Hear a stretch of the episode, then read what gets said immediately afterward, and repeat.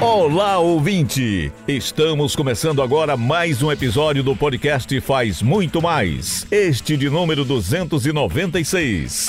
Sou Lauri Barros e a partir de agora eu e meu amigo Eduardo Oliveira vamos deixar você por dentro das principais notícias da Prefeitura de Imperatriz. Hoje é quinta-feira, 7 de julho de 2022. Notícia, informação e vamos começar falando sobre esporte. As modalidades individuais dos Jogos Escolares Imperatrizenses 2022 iniciaram nesta quarta-feira e seguem até a próxima sexta-feira, dia 8, quando finaliza todos os jogos da competição. O diferencial das disputas de atletismo nesta sexta-feira vai ser as competições do Parajês, que entre outros alunos atletas tem a Emily Vitória, que vai disputar o arremesso de peso. Emily é cadeirante e aluna do nono ano do Colégio Municipal Tiradentes, localizado no bairro da Caema. No GES 2022, o atletismo tem competições de salto em distância, salto triplo, 50 metros, 75 metros, 150 metros, salto em altura, pentatlo, 3 mil metros, 80 metros com barreiras, 100 metros com barreiras, lançamento de dardo, 250 metros, 200 metros, arremesso de peso, dentre outras. E nesta quinta-feira já surgiram campeãs, como Railane Moreira, da Escola da Rede Municipal de Ensino Madalena de Canossa, que conquistou duas medalhas de ouro, uma na corrida de 80 metros e a outra no salto à distância, na categoria infantil feminino. E a gente encerra esse episódio falando sobre meio ambiente. A Prefeitura de Imperatriz realizou na manhã desta quinta-feira ação educativa e doação de mudas de árvores na Praça de Fátima, no centro comercial da cidade. Foram doadas 100 mudas, entre ipê, açaí e maracujá.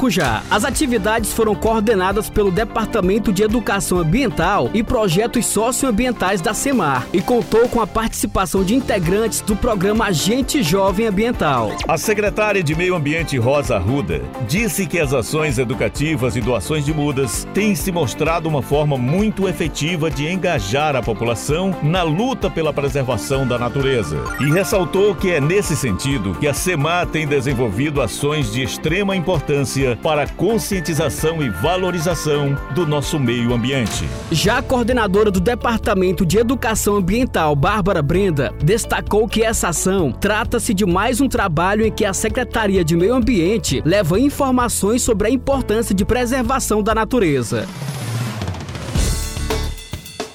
E aqui encerramos o podcast Faz Muito Mais da Prefeitura de Imperatriz. Agradecemos a sua atenção. Lembrando que esse e outros podcasts você pode acessar no portal imperatriz.ma.gov.br barra podcast, redes sociais e principais plataformas de streaming.